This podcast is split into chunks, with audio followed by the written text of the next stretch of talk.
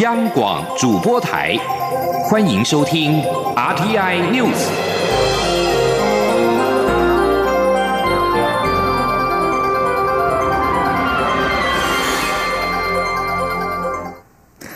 各位好，我是张水华，欢迎收听这节央广主播台提供给您的 RTI News。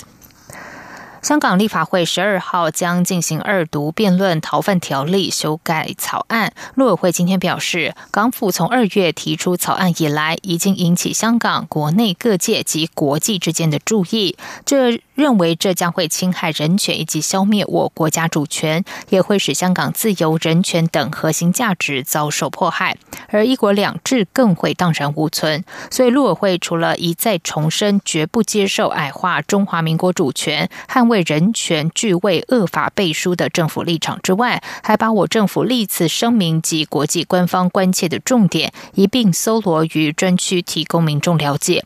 陆委会表示，逃犯条例将提高赴港或在港人士被移交中国大陆的风险，因此陆委会即日起在官网设立应应专区，专区内会说明政府立场以及可能的风险，提醒有意经过香港转机或前往香港旅游、经商、工作、就学的国人赴港前要停看听。而香港民间人权阵线九号发动的反送中大游行，不过香港行政长官林郑月娥仍然表示会在十二号将逃犯条例草案交由立法会进行二读，也引发香港社会发起同心罢工、罢课、罢市，以支援反送中行动。香港零一今天报道，目前网络上已经有至少七十二间中学以学生的名义发动联署，呼吁各中学生响应罢课行动，而其中包括被归为左派的学校以及香港特首林郑月娥的母校。根据了解，部分学校已经下了禁罢课令，但也有学校立场较为开放，初步允许学生经家长同意之后自行决定。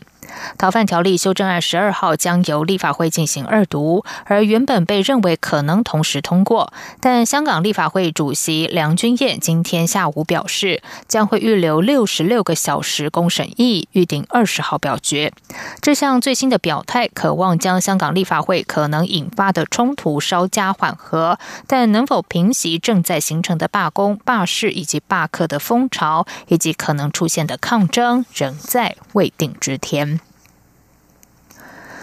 接下来关心的是，民进党内总统初选的民调正在进行。蔡英文总统今天受访时谨慎的回应民调的相关议题，而对于高雄市长韩国瑜在第一时间表示他不清楚香港的反送中游行，蔡总统没有评论，只重申台湾人无法接受一国两制，会全力捍卫自由、民主和主权。记者欧阳梦平报道。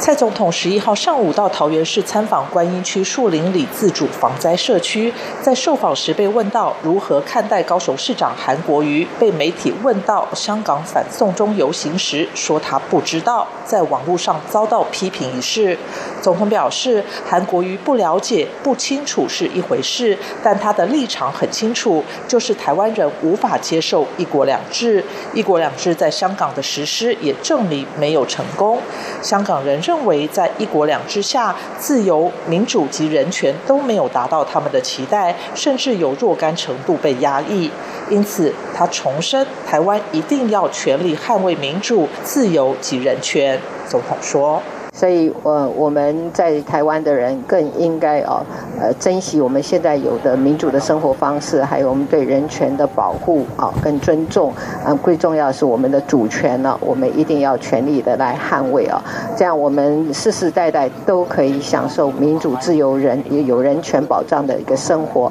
那我们的世世代代的人都可以有选择自己未来的一个权利，完整的权利。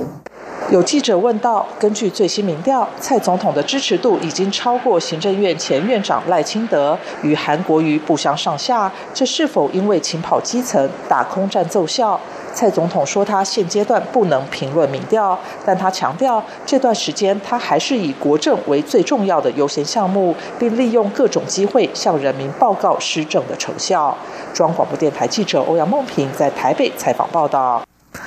投入民进党内总统初选的行政院前院长赖清德的壮大台湾车队游行，今天不畏风雨的从新竹一路向北，并且于下午抵达终点凯达格兰大道。赖清德站在扫街车上面对总统府发表谈话，强调他是目前浮出台面参选总统的人当中最具有实力守护台湾的人。他呼吁民众要支持他，让赖清德承担守护台湾的责任。在国民党方面，国民党今天召开了总统初选同志座谈会。文传会代理主委陈美华会后表示，大家在会中针对民调执行和电视证监会两项议题充分的交换意见。在手机民调部分，经过热烈讨论以及专家说明之后，大家仍然对此保留态度，无法获得共识。最后决议依照原先中常会通过的提名作业要点，以住宅电话进行民调抽样。记者刘品希报道。国民党十一号上午十点召开总统初选同志座谈会。红海董事长郭台铭、前台北县长周习伟、孙文学校总校长张亚中亲自参加。高雄市长韩国瑜委托前立委孙大千代表与会。新北市前市长朱立伦则由前立委高思博代理出席。党主席吴敦义也亲自出席，发表完简短致辞后便先行离开。其余参选人与党中央提名协调五人小组继续开会，会议进行三个多小时。时文传会代理主委陈美华会后举行记者会。转述会谈共识，陈美华表示，会中各参选人针对国政愿景政见发表会及总统初选民调执行事项等两项议题，充分交换意见，气氛非常融洽，讨论也很热烈。在电视发表会部分，会中决定发表会的主持人将由专业主持人担任，并由主办单位国民党智库指定主持人。另外，根据参选人提出的意见，大家也都同意发表会的议题略为更动，原定第一场高雄场及第三场台北场的议题对调，也就是第一场高雄场的政见发表会议题改为宪政、外交、两岸、国防。第三场台北场的议题则改为经济、财政、环境与能源。至于民调执行方面，陈美华指出，针对手机民调部分，经过大家热烈讨论以及专家的说明之后，仍无法取得共识，因此决议回归中常会通过的提名作业要点规定，也就是以住宅电话进行民调抽样。他说。手机民调这件事情呢，呃，经过大家热络的讨论，还有专家的说明之后呢，结果大家还是对于这个议题，因为还保持一个保留态度，因此没有办法得到呃大家的共识，所以最终的决议是。回归中常会通过的呃相关的作业要点，那这个要点的在第九条有规定，就是这个全民调的方式呢是采取住宅电话的方式进行民调，因此这一项呢我们还是回归到我们原来这个呃公布的这个相关办法。陈美华表示。会中也决定，民调执行小组将提供各参选人六家民调公司名单，由参选人在这两天内挑出并提交五家民调公司名单。至于各参选人签署初选公约的情况，陈美华说，党中央目前还在陆续回收，等到全数收完之后，会再对外公布。央广记者刘聘七在台北的采访报道。对于国民党的初选不纳入手机民调，红海董事长郭台铭表示，他事先不知道会议会采共识决，也就是只要五位参选人或代表其中一人反对，就无法通过。他很遗憾，花了三小时来开会，结果得到的只是被征询意见。没有亲自出席座谈会的新北市前市长朱立伦受访时则表示，基本上只要大家讨论有共识，他都尊重。同样指派代表出席的高雄市长韩国瑜表。表示就是恢复到国民党中中常会之前通过的原始提案，他也表示尊重。接下来关心的是，对农作物危害极大的秋行菌虫在台湾现踪。行政院长苏贞昌今天到发现地视察，了解防疫的情况。苏贞昌并指示了三项措施，包括立刻成立中央及地方灾害应变小组，在疫区协助喷药、铲除或是掩埋，并且尽速补助农民的损失。苏贞昌表示，如果地方政府不配合防疫，或中央单位有疏忽，将追究责任，毫不客气起。请听欧阳梦平的报道。在中国大陆肆虐、造成农作物严重损失的秋行菌虫，出现在苗栗飞牛牧场的玉米田，成为台湾首例。行政院长苏贞昌十一号特地新增行程，到发现地视察紧急防疫办理情形。苏贞昌表示，他已经要求中央立刻成立秋行菌虫灾害紧急应变小组，也已通知地方县市长立刻成立监控处理小组，尽量缩短秋行菌虫的辨识时间。防防疫如同作战，如果发现疫情，在可以用药的疫区帮助农民喷药，在不适用药的疫区则及时铲除、掩埋，并尽速补助农民的损失。苏贞昌指出，农委会及相关部会已经开始动作，所有措施都要到位。不能有一点马虎，补偿也应该从优从速，绝不能让秋行菌虫扩散。他也强调，如果地方或中央有所轻忽，将追究责任。他说，相关的补偿措施或者诱因提高，都应该给地方政府充分的经费、充分的补偿。同时，相关责任也要同样定定。如果地方政府不努力，或者地方哪些单位不配合，或者中央有哪些单位疏忽，责任追究毫不客气。苏贞昌表示，之前防堵非洲猪瘟滴水不漏，才阻绝非洲猪瘟病毒侵入台湾，否则这次端午节就没有肉粽可以吃。现在秋行菌虫可以直接从中国大陆飞到台湾，比非洲猪瘟更麻烦。如果侵入台湾，危害也更甚于非洲猪瘟。他呼吁民众提高警觉，一起防治。中央广播电台记者欧阳梦平在台北采访报道。在外电消息方面，委内瑞拉以反对党为主的国会于十一号表示，在中央银行限制国内货币的供给之下，委内瑞拉五月通货膨胀年增率从二零一八年来首度降到百分之一百万以下。委内瑞拉国会表示，跟四月消费者物价年增百分之一百三十万相比，五月消费者物价年增只有百分之八十一万五千一百九十四。不过，今年前五个月物价仍然飙升百百分之九百。零六，路透社报道，由于委内瑞拉当局要求中央银行提拨更大比例伪币玻利瓦做准备，以及央行发行新玻利瓦币比过去少的缘故，导致五月的通膨下降。委内瑞拉国会议员阿瓦拉多在一场专访中表示。这项的货币政策实行的结果，就是银行体系提供借贷的资金变少，而已经陷入困境的经济也将更迟缓发展。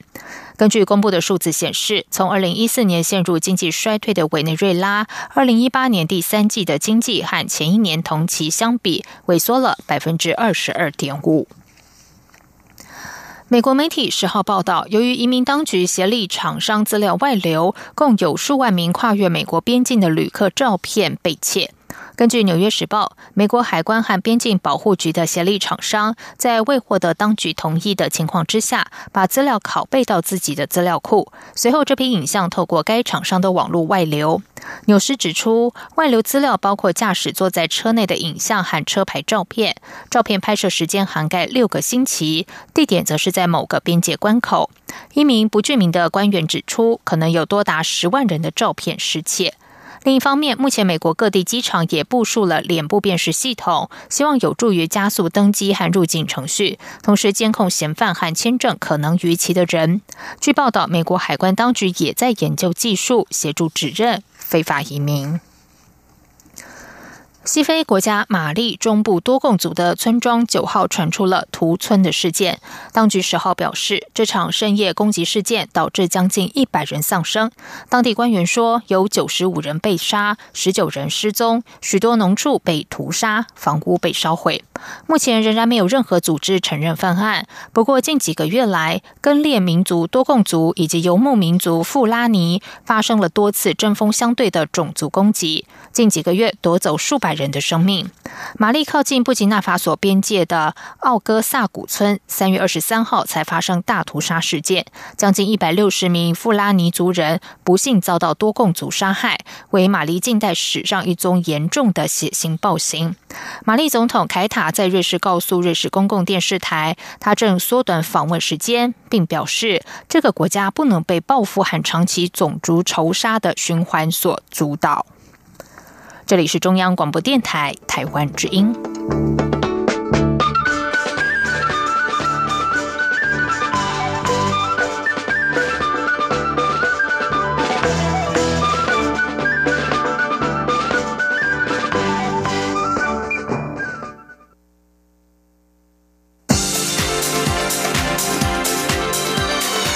这里是中央广播电台台湾之音，欢迎继续收听新闻。时间是十九点十五分，欢迎继续收听新闻。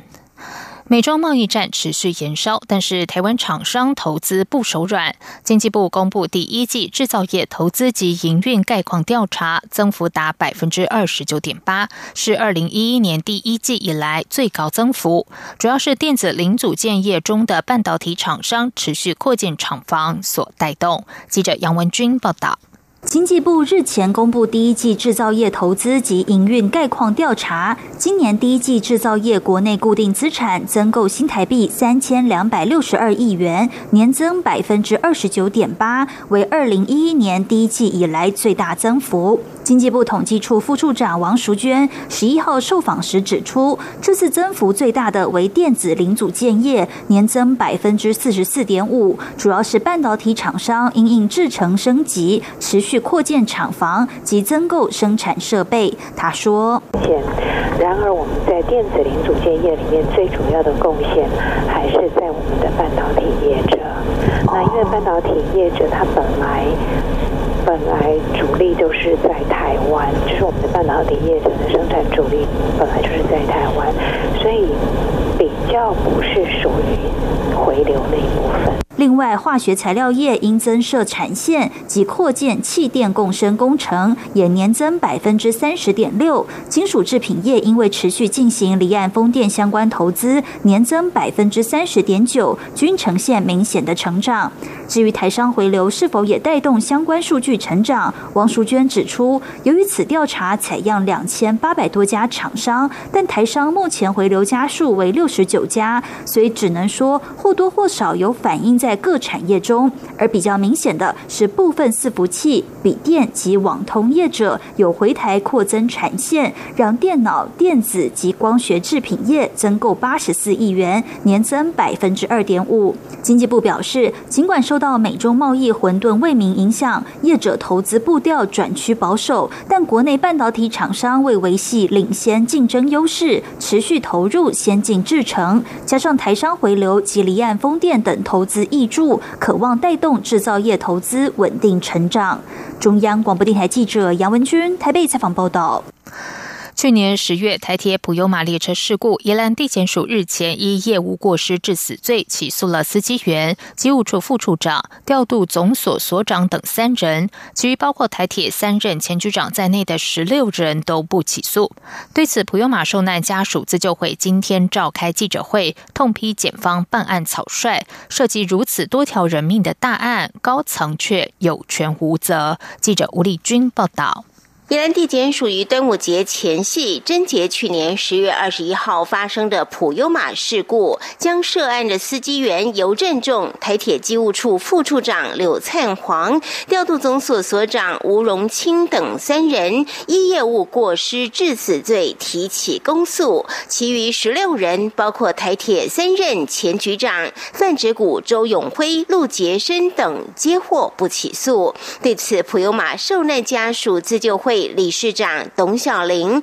十一号召开记者会，不满检方让家属等了这么久，结果只从驾驶上车调查到列车翻覆，并未往上追究肇祸源头，而且依旧是出事基层扛，翻车司机背。董小玲说：“这么大的案子，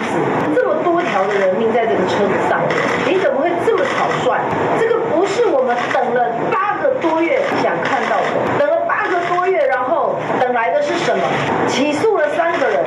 只有三个人该负责。邓小玲指出，台铁车种不知凡几，普悠马才引进台湾五六年，质疑检方有无调查油性司机是否受过普悠马车种的驾驶训练，若有，又受过多长时间的训练？他是普悠马正班驾驶还是代班驾驶？董小玲痛批，如果检方连这一点都未深入追查，却竟以分层负责作为不起诉。诉高层的理由，家属无法接受。他说：“一旦地检署，他的是以分层负责的制度作为高阶干部的不起诉理由，好像是什么？这些一级干部是有权无责。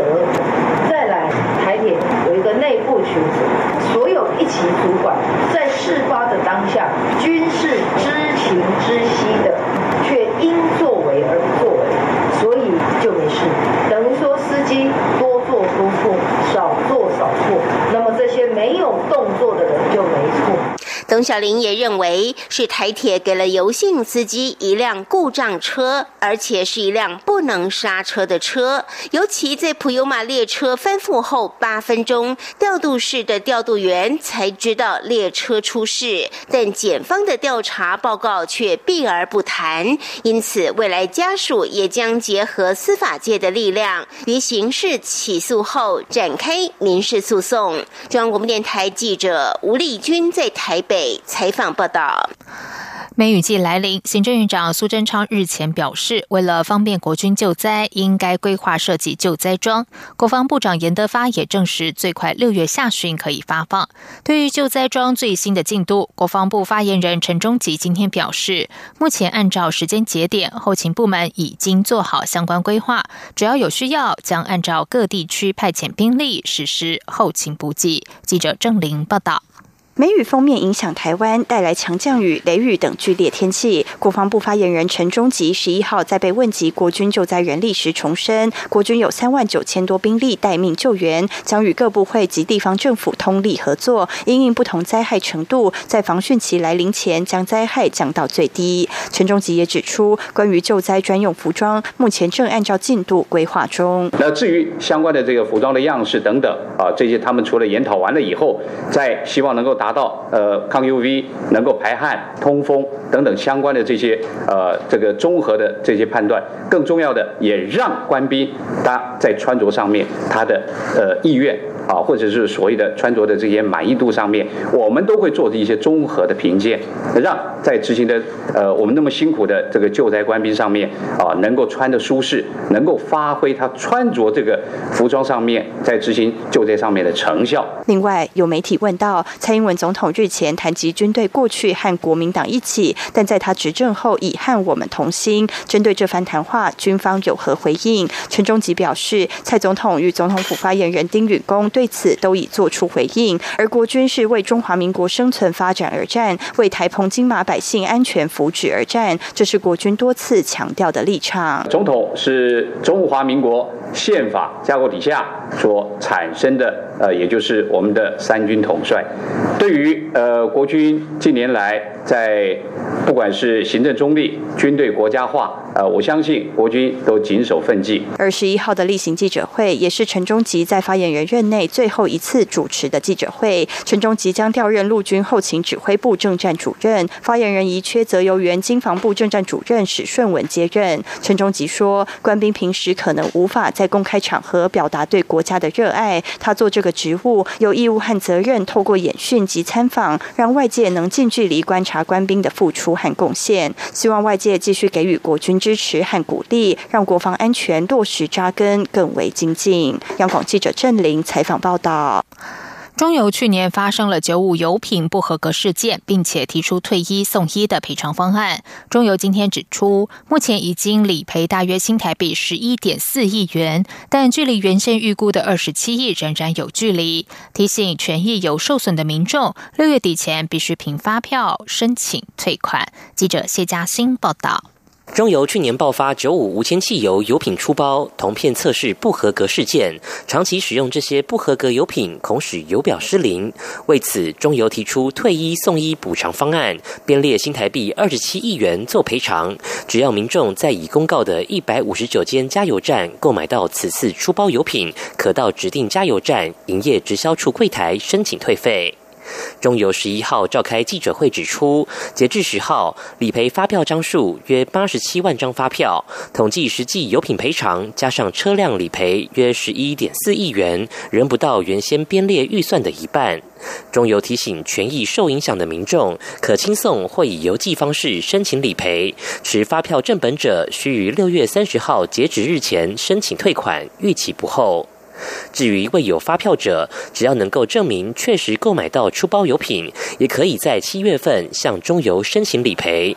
中油油销事业部执行长罗伯彤说：“有信用卡的签单、账单，我们中油公司有会员卡，它会员卡有有一些编号，我们可以从系统一样可以找得出来。如果说它是本身它就没有拿发票，它用电子载具的，大概有包括手机条码的。”自然人凭证的、信用卡载具的或者电子票证的等等的这些资料，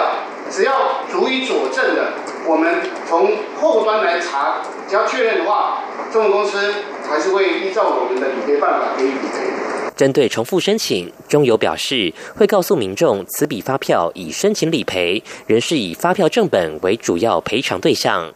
中油也提到，去年编列的二十七亿赔款预算，若最后没有用完，将回归至今年费用项目。中央广播电台记者谢嘉欣采访报道。接下来进行今天的前进新南向。前进新南向。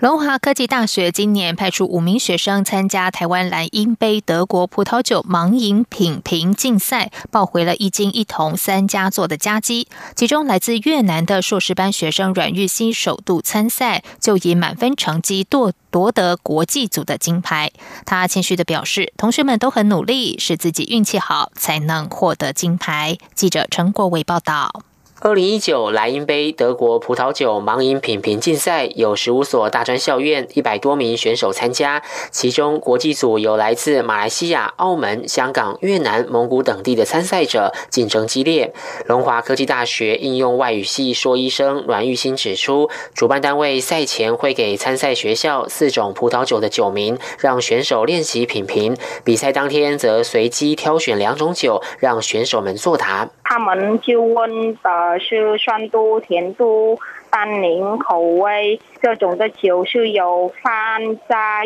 木香嘛，或者什么的。然后这种的酒是要配什么菜来吃才是最好吃的？你要写出来。成绩公布后，阮玉新被告知拿到满分夺金那一刻，还以为同学在骗他。他回想自己会参赛的过程，其实很奇妙。原本他在观光休闲系攻读，担任西南向国际产学专班的助理，时常在专业实务课程中协助越南学生进行课堂翻译。结果是在耳濡目染下，对葡萄酒品评产生兴趣，加上以前曾在越南的五星级饭店、酒吧打工，所以在指导老师钟娟娟的鼓励下。这学期才开始学习葡萄酒品评的专业技能，因此这次会参赛，主要也是想吸取经验。真的没想过会拿到第一名。阮玉欣提到，训练过程不会很辛苦，但曾经练习练到喝醉，还好家里就在学校旁，所以就走路回家。我真的是喝多多一点，因为的他们都说的，你是第一次来参参加比赛的话，你要多喝点才可以知道的这种的酒是哪个。阮玉兴很喜欢看饮食节目，他表示饮食能代表一个国家的文化。他很喜欢台湾的牛肉面和鸡排，希望未来取得硕士及博士学位后能留在台湾工作。中央广播电台记者陈国伟台北采访报道。响应政府推动新南向政策，马来西亚职业篮球队创办人及其团队成员今天到桃园市光启高中拜会，并且和篮球队教练团进行运动文化交流。光启盼望未来能够造访马来西亚进行互访交流。马来西亚职业篮球队 Go Strong 创办人穆罕默德·纳斯尔丁及其团队成员下午来台拜会桃园市光启高中，并且和篮球队教练团交流。穆罕默德透过翻译表示，台湾的篮球员培训计划完整，而且值得借鉴学习。光启高中每年都会安排球队赴日韩进行异地训练，希望未来也能够造访马来西亚，透过互访交流，让篮球的发展可以更多元。以上新闻由张旭华编辑播报，这里是中央广播电台台湾之音。